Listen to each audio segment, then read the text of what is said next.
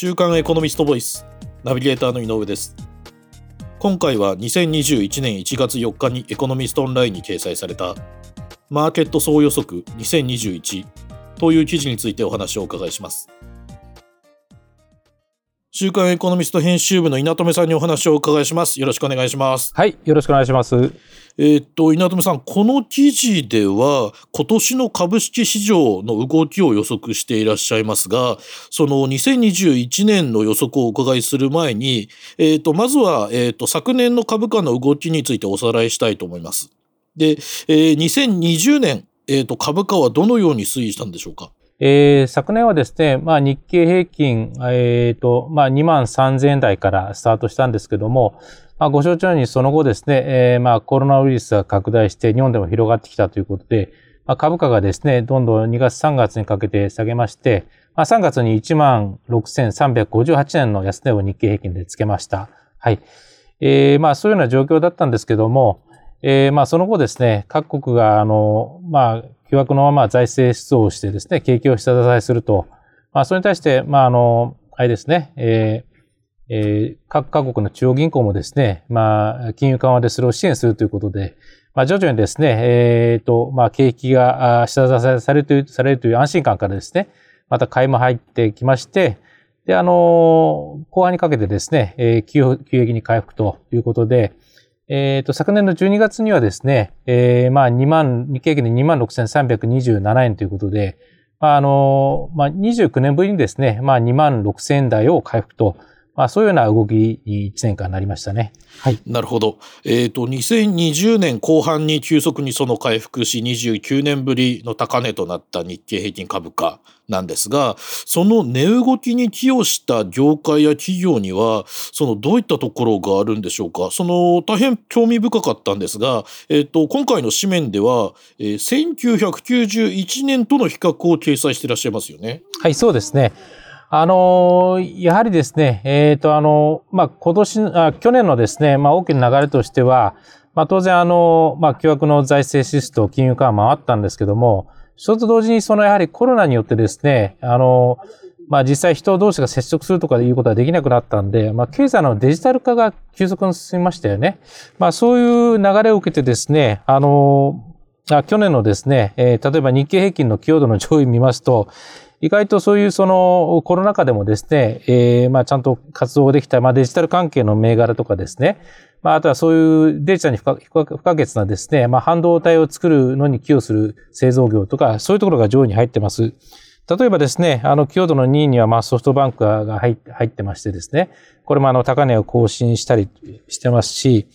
またあの、東京エレクトロンですね。まあ、これも半導体製造装置のまあ大手ということで、そういうとこも入ってますし、あとはファナックですよね。はい。えー、こういうあの、工作機械の大手も入ってると。それと同時にですね、あの、この、例えばあの、M3 というですね、これも今非常に新興の会社なんですけども、まあ、あの、医療関係のそのデータとかですね、まあ、ビッグデータを扱うような会社ですよね。まあ、こういうところもですね、まあ、今上位に入ってきて、えー、株価に寄与しているということですね。で、まあ、一言で言いますとですね、やはりあの、経済構造、あの、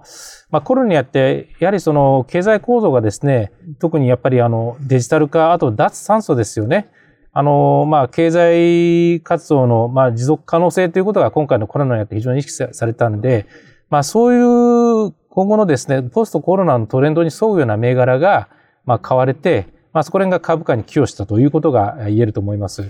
なるほど。その今稲留さんの方からは2020年の株価に寄与した銘柄をいくつかこうお話しいただきましたが、えっと一方91年の時点でのその株価に寄与した企業のランキングを見ると非常にこれ面白いですよね。その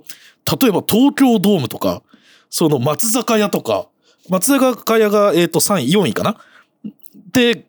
6位東京ドーム、えー、とか時代だなって思いますよね。そうですね。あの、当時、91年当時ってまだあのバブルが弾けて間もない頃で、まあ、やはりあの、えー、まあ当時ですね、日本経済っていうのはまあアメリカに次いでまあ世界2位ということで、非常にその活気がある時代でした。そういうことなんで、当時はですね、結構その内需関係の銘柄もですね、えー、強度上位に来ていたということで、えー、非常にそこら辺はその、やっぱ当時の日本経済の強さをその、この91年5月末時点のこの上位10銘柄って反映してますよね。あのね、東洋製缶とか松坂屋とか、えー、そういうようなところが入っているということで非常に時代を感じさせますけども、そうですね。それで1位、2位がソニー、パナス、えっ、ー、と、パイオニアが2位というのは、これもなかなか感慨深いですよね。はい、あの、当時はやっぱり総合電気株がですね、やっぱり世界を席巻していて、まあ今の自動車のようにですね、当時のあの、まあ、大手電機メーカーっていうのは、まあ、無敵の状況でしたよね。まあそういう時だったんで、やっぱりこういう銘柄上位に入ってたということですね。ただ、あの、やはり、あの、この30年間でですね、まあ、日本経済がち、まあ、基盤、日本経済のですね、あの、まあ、地盤沈下進む一方でですね、経済のグローバル化が進んできたということで、まあ、今回のその、えー、昨年11月末時点での日経平均の強度上位を見ると、例えば1位はファーストリテイリング。今この会社は非常にまあグローバルでやっぱり儲ける会社になってますよね。やっぱりこういうようなところがやっぱり上位に入ってきているということで、まあ日本の経済構造というか企業のですね、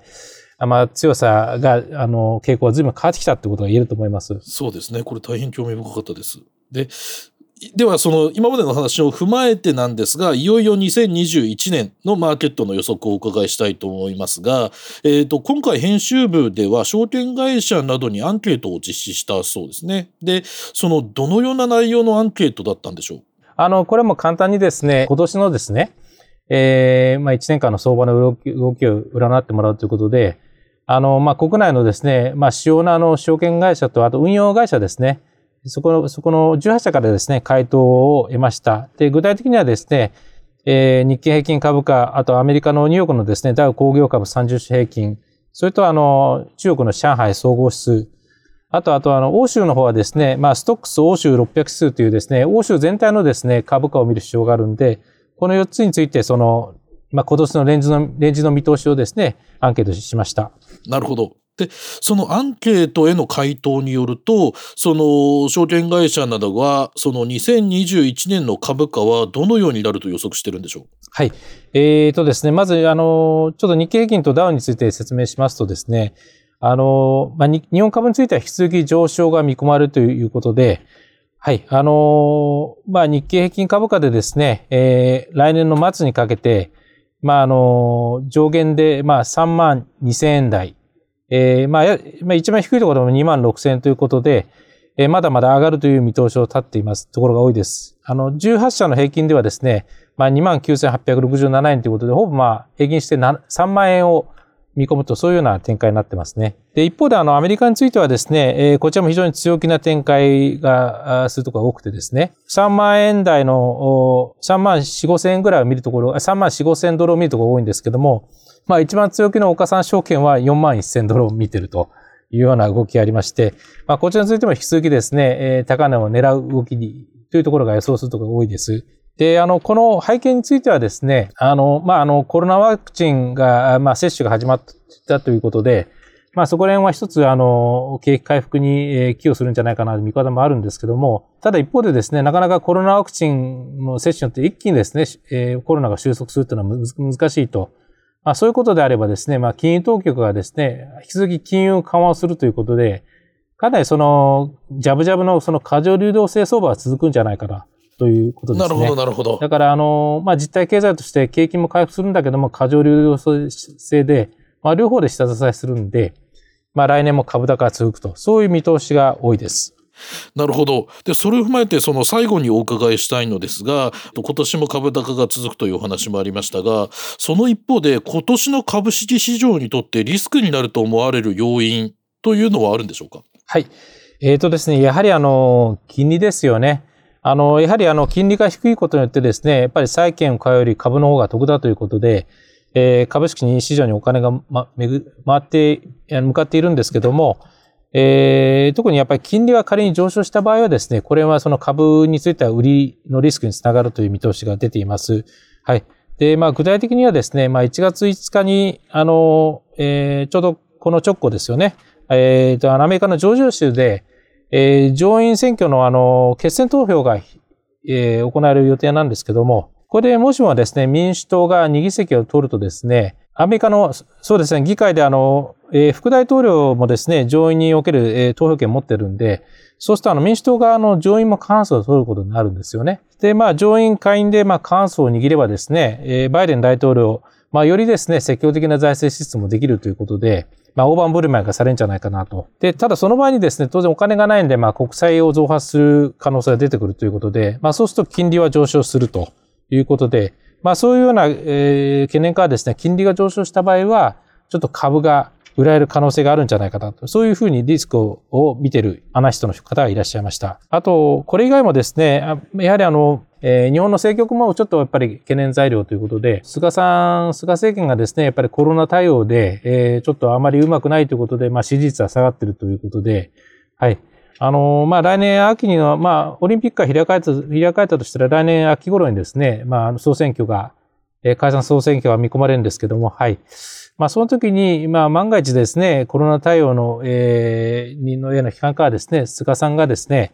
えー、菅政権負けてしまうというようなことがあるとですね、やはり日本の構造改革をでストップしてしまうということになるので、そうするとやっぱり海外投資家中心に、まあ、日本株に対しては売り材料になるというのが2点目ありますね。で、あの、で、最後にですね、やっぱり米中対立っていうのは一つ、まあ、注意するところ向きありまして、で、特は特にこれですね、ソフトバンクに絡んでですね、あの、えー、アリババっていう会社がですね、これがニューヨークに上場していてですね、この実はソフトバンクはですね、このアリババ株で非常に巨額な、まあ20兆円ぐらいの含み益があるような状況なんですよね。ただですね、この米中対立が長引くとですね、あの、昨年のあの12月にですね、えー、外国企業説明責任法というですね、法律がアメリカで成立しまして、これは要するにそのアメリカの、まあ、会計監査をですね、えー、に関する、まあ、当局の検査を、まあ、3年連続で受け入れなかった、まあ、外国企業は、ああの、アメリカでの上場が廃止になってしまうと、そういうような法律で、まあ、これでも中央企業をターゲットにしているようなんですけども、まあ、これに引っかかってですね、仮にアリババが、まあ、上場廃止になるようなことになると、一気にそのソフトバンクに対するその信用不安からですね、えー、ソフトバンクグループ株が売られてしまうと。で、その場合にはやはりその、先ほどのあの、えー、日経平均に対するそのソフトバンクグループの寄与度って実はあの6.19%もあるということなんで、逆にソフトバンクに何かあると、その日本株にとっては相当リスクになるんじゃないかなと、そういう見方も出ています。そうですよね。その、市場に対するソフトバンクグループの寄与度は、えっと、2位でしたもんね。あの、そうですね。2020年のランキングでいうと。はい。あの、1位がまあ、ファーストリテイリングで11.71%ぐらいあるんですけども、まあ、2位がソフトバンクで、まあ、6.19%ということで、相当高いんで、まあ、そこにはちょっとなんか懸念する市場関係者はいました。なるほど。その、今年のマーケットを占う上でも、その政治的要因というか、地政学的要因というか、米中対立についても注目しなければいけないということですね。そうですね。わかりました。ありがとうございます。今回は週刊エコノミスト編集部の稲留さんにお話をお伺いしました。稲留さん、ありがとうございました。どうもありがとうございました。こちらの記事はエコノミストオンラインにも掲載されています。ぜひご覧ください。